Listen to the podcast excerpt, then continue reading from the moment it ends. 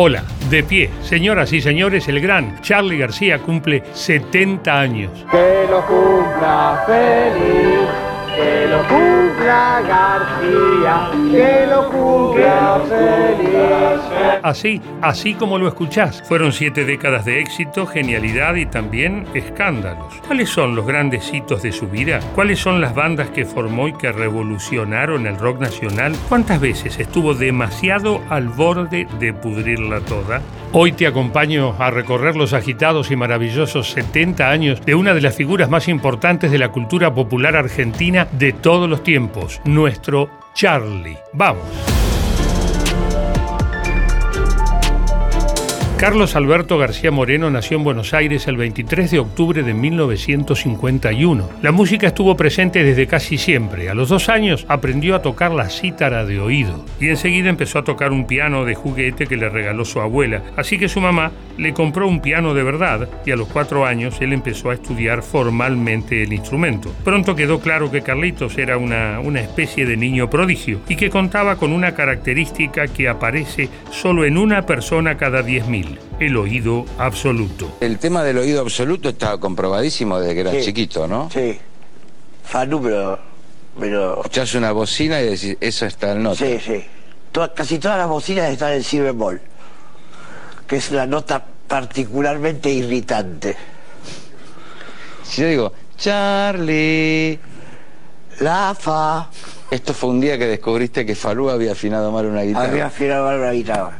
Desde chico se manifestó en Carlitos una enfermedad conocida como vitiligo, que provoca la pérdida de la pigmentación en la piel y el cabello. Por eso, años después, tendría su famoso y distintivo bigote bicolor. Carmen Moreno, la madre de Charlie, trabajaba como productora de Folclorísimo, un programa de radio muy exitoso. Por eso, por su casa desfilaban grandes estrellas que iban a ser una, una gran influencia para su hijo. ¿Estaba naciendo un genio? En mi casa era el punto de encuentro de esta gente. Estos folcloristas, tangueros venían también. La Negra Sosa, Daniela Sosa, Eduardo Falú. Ariel Ramírez. Ariel Ramírez.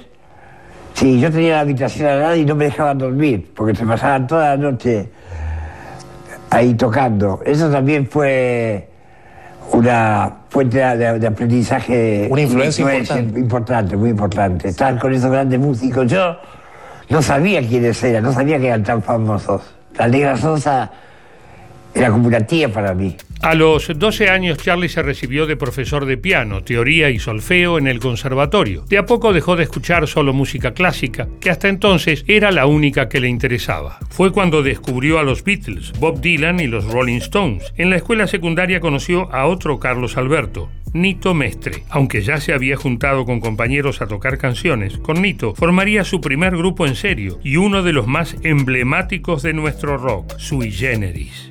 Este, vamos a hacer un tema que se llama Canción para mi muerte. Que, dado la letra como es, se podría interpretar de otro modo que no es la muerte. Se podría interpretar como una mujer, pero es Canción para mi muerte, o sea, se trata de una muerte. Hubo un tiempo que fui hermoso y fui libre de verdad. Guardaba todos mis sueños castillos de cristal. Sui Generis fue un éxito inesperado y rápidamente, de un momento a otro, un joven Charlie de 21 años se convirtió en una estrella. Canciones como Rasguña las piedras, Confesiones de invierno, Canción para mi muerte, Bienvenidos al tren y muchas otras eran cantadas por miles de jóvenes y sonaban todo el tiempo en las radios. Fueron tres años frenéticos en los que el crecimiento de la banda acompañó al convulsionado momento político del país. Por eso, cuando el grupo decidió separarse, sus últimos shows se convirtieron en eventos únicos. A las dos semanas que empezamos a ensayar nos dicen vamos a hacer dos Luna Park y vamos a hacer una película. ¿Una película? Sí, vamos a hacer el- la película de Dios Generis y lo produce Torre Nilsson.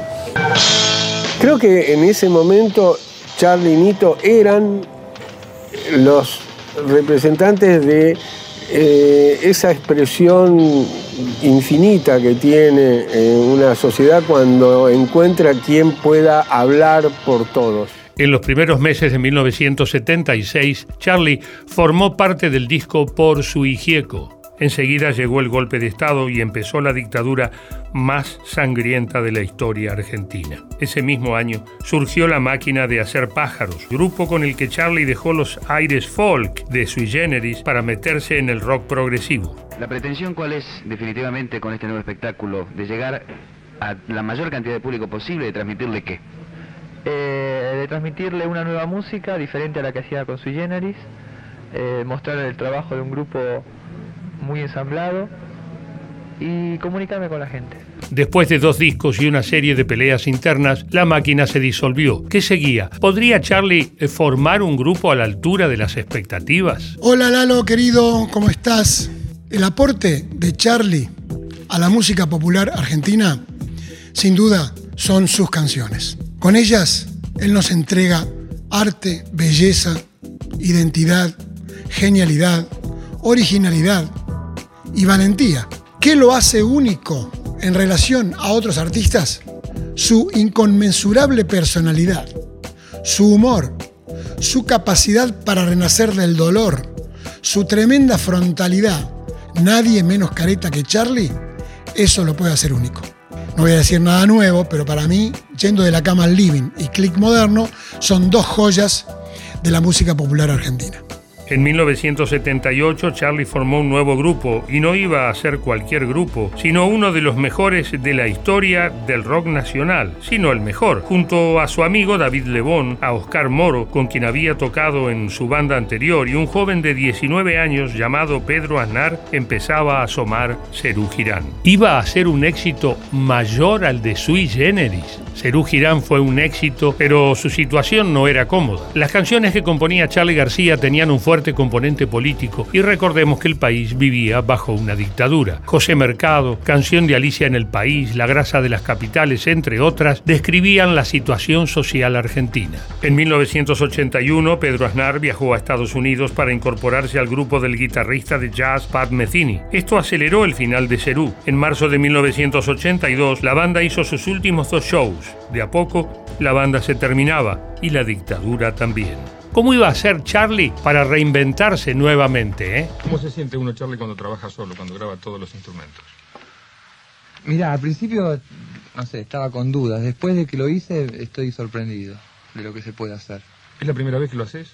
Empecé a hacerlo el año pasado en casa, con unos grabadores chiquititos y desplazando de cinta a cinta, ¿no? esas cosas caseras, y sonaba bastante bien pero realmente en un estudio bueno es increíble lo que, lo que se puede hacer. Lo que pasa es que suena el tema como yo me lo imagino todo, ¿entendés? Y como tengo la facilidad de tocar todos los instrumentos, este, queda buenísimo, o sea, queda como yo me lo imaginaba. En 1982, Charlie García publicó dos discos solistas, Pubis Angelical, que era la banda de sonido de la película del mismo nombre, y Yendo de la cama al living. Este último fue presentado ante 25.000 personas en el estadio de Ferrocarril Oeste. Un año después, publicó Clicks Modernos y en 1984 fue el turno de Piano Bar. La década del 80 fue la de explosión creativa y popular de Charlie. En los años siguientes editó parte de La religión, Cómo conseguir chicas y Filosofía barata y zapatos de goma. Con este último disco empezaron los escándalos, ya que un hombre lo denunció por ofensa a los símbolos patrios por grabar una versión del himno nacional argentino. Y aunque la justicia le dio la razón al músico, este hecho iba a inaugurar la década más turbulenta y polémica de Charlie, los agitados años 90.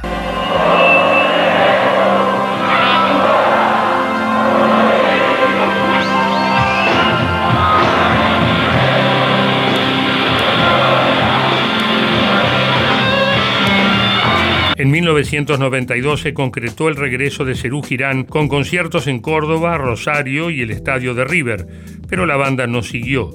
Lo que sí continuó fueron los problemas internaciones por su adicción con las drogas, peleas con el periodismo, shows en los que dejaba plantado al público o se iba demasiado rápido del escenario. La vida de Charlie se convirtió en un infierno que la televisión usaba como un modo de ganar espectadores, rating. ¿Era el final del gran artista argentino?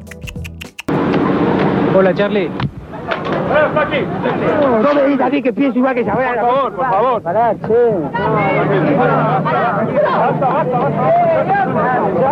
La segunda mitad de la década 90 fue su era Say No More, que no era solo el nombre de un álbum, sino todo un concepto que intentaba transmitir. El 3 de marzo del año 2000 se produjo uno de los hechos más mediáticos de su vida. Después de un recital en Mendoza, una mujer lo agredió en un bar y Charlie volvió al hotel con la cara lastimada. A las 8 de la mañana fue llevado por la fuerza a un juzgado para aclarar el incidente. Un comisario le dijo, para mí, usted es una persona común y corriente. Pudo volver al hotel Aconcagua varias horas después. Para demostrar que él no era una persona más, hizo lo que nadie había hecho. Ese fue el día que Charlie se tiró a una piscina desde el noveno piso. Noveno, octavo, estuve en el hotel y la gerenta me dijo que fue el sexto. ¿Qué importa?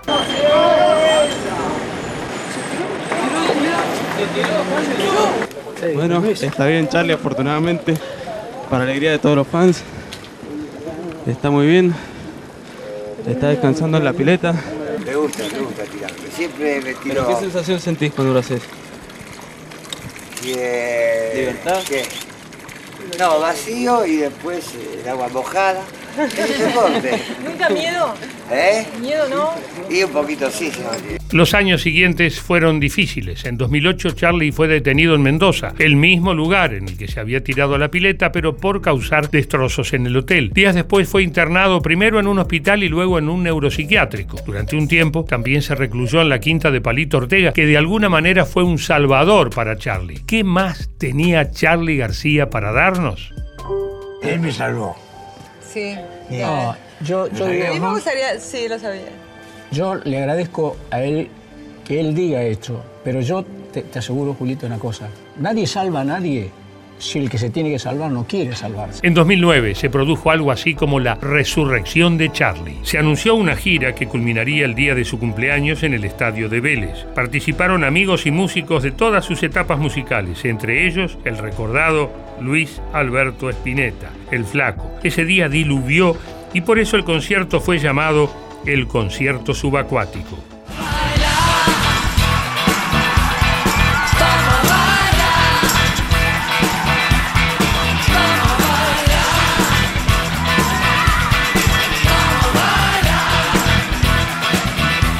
Charlie García nunca, nunca dejó de componer. Además de su talento musical, a lo largo de los años nos ha regalado su ingenio, su inteligencia, su locura y sus increíbles salidas. ¿Qué, pa ¿Qué pasa con vos que la gente te quiere tanto, Charlie? Soy honrado, lindo, talentoso, este, servicial, buen vecino. Bueno, nada que ver. Sí, está bien, tenés razón. ¿Sos buen vecino o los volvés locos con la música los vecinos? ¿Todavía que escuchan gratis? Charlie García, el gran Charlie cumple 70 años. ¿Qué tú? Canciones suyas como Cerca de la Revolución, Demoliendo Hoteles, Inconsciente Colectivo nos siguen pegando abajo y decenas más son parte de la educación sentimental de varias generaciones y sus bandas, Sui Generis, La Máquina de Hacer Pájaros, Cerú Girán son algunas de las más importantes de nuestra cultura. Hasta acá fueron 70 años de música, delirio, genialidad y bolonquis. Que sigan los éxitos, Charlie. Y salud.